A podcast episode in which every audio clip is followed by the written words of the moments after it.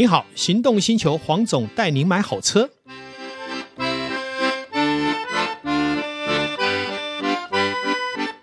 黄总带你买好车，又来到线上与大家一起来谈幸福事。今天很高兴导叔又来跟我们一起加入这个战场。Hello，各位听众朋友，大家好，我是导叔导观众。上次我们谈了有关于二零二三年投资的小心眼呢，我们有预留了伏笔，嗯，好来谈。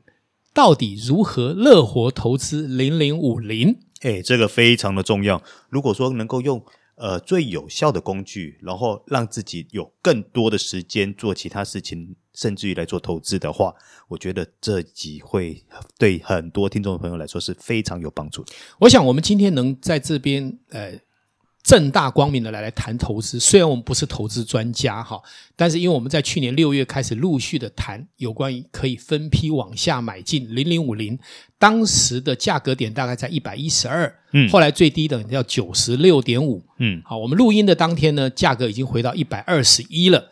好，也就是这中间其实有至少一二十趴、二三十趴的价差，哈，尤其像我这中间有一些来来回回的做了一点这个价差，哈，那其实都有高达二十几趴的毛利，哈，呃，利润，哈，那可以谈这个原因，就是说，呃，当我们的决策是正确的时候，其实投资就不再是痛苦的事情。那我们为什么叫乐活呢？乐活就是要像我们的想法，就是我们不要把投资每天去看盘。每天去进进出出，搞到自己心情不好，甚至于百分之八十的人在股票投资是亏钱的。嗯，我们不但要赚钱，而且要快乐，因为赚钱的目的不就是为了快乐吗？嗯，那我为什么也不特别强调个股？因为我也在个股投资过，损失很大。原因是个股里面的所有的趋势，包括产业的未来，都不是我们可以很容易掌握的。就算是台积电，它也有产业嘛。那但是，呃，会请大家投资 ETF，尤其是台湾的零零五零，最主要的来由就是在于它就是台湾五十大市值的公司，呃，相对风险性比较低，也是台湾最有竞争力的公司。那么，既然是台湾五十大的市值，也就代表跟台湾的命运绑在一起。如果台湾不好，其实你投资什么都没用。那既然我们认定台湾未来的趋势是长期是看好的，而且这个社会是有竞争力的。那我们来投资零零五零就是正确的。还有一点，它随时可以卖得出去，好，它不会像个股有时候被封闭掉了，好，那因为它市值也够大，然后量体也够大，因为投资者也多，所以我们可以随时卖，随时买啊，都不会受到限制。这也是我们投资很重要的心法。嗯，那至于呢，什么叫乐活投资？其实之前我们有找了塞巴来聊了很多有关于财经的部分。那今天当然塞巴没来。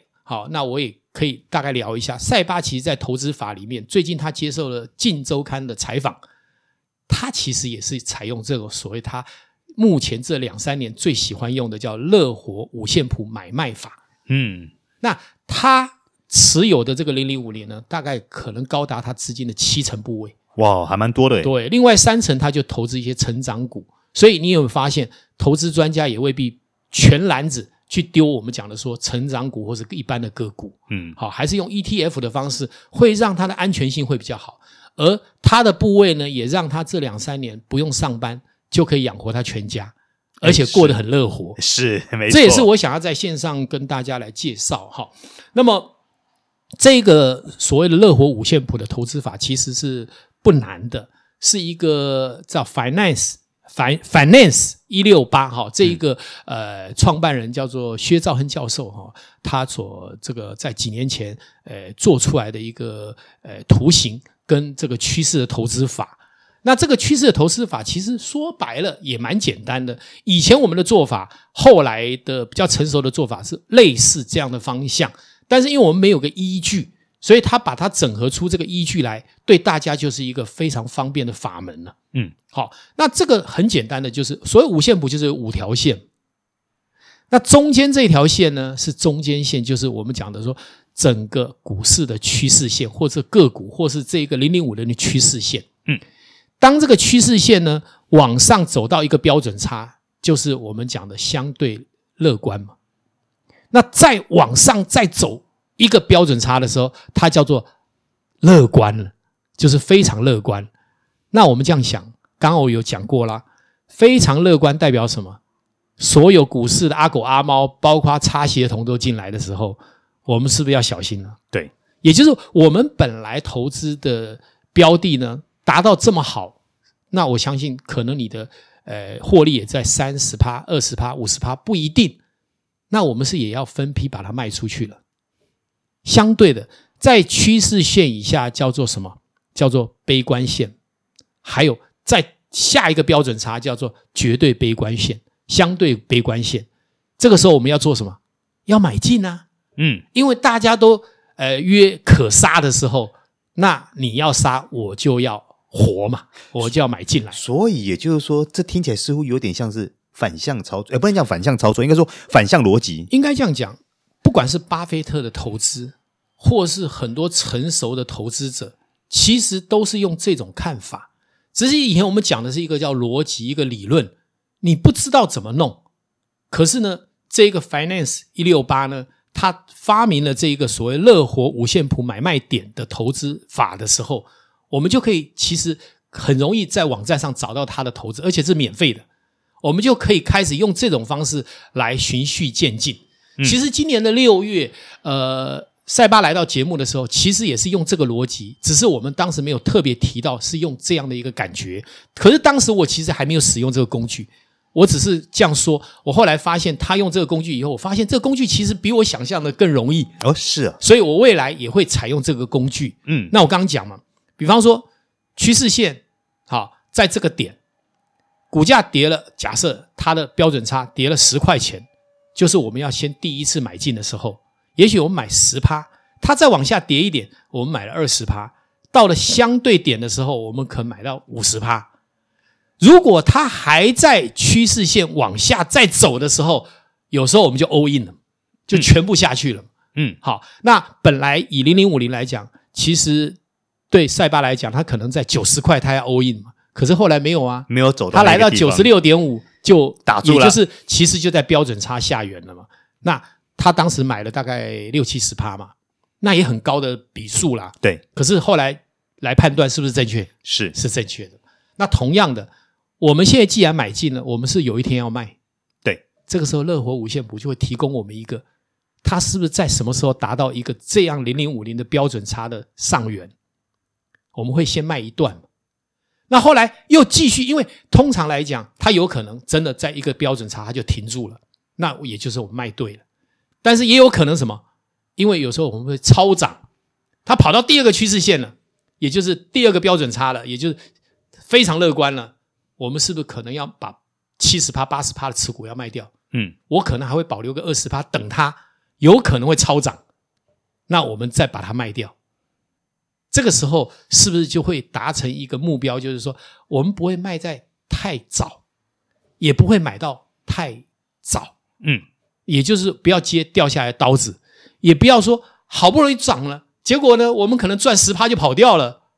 那你想想看，这样的一个投资法对我们来讲，是不是相对是安全，而且是有逻辑性的？对，所以我才会在节目里面特别还要强调。其实塞巴有提过，也有在他的这个脸书有讲过，但是我是觉得我今天就是正好利用我们的节目来做一个原则上的一个所谓的呃提供资讯。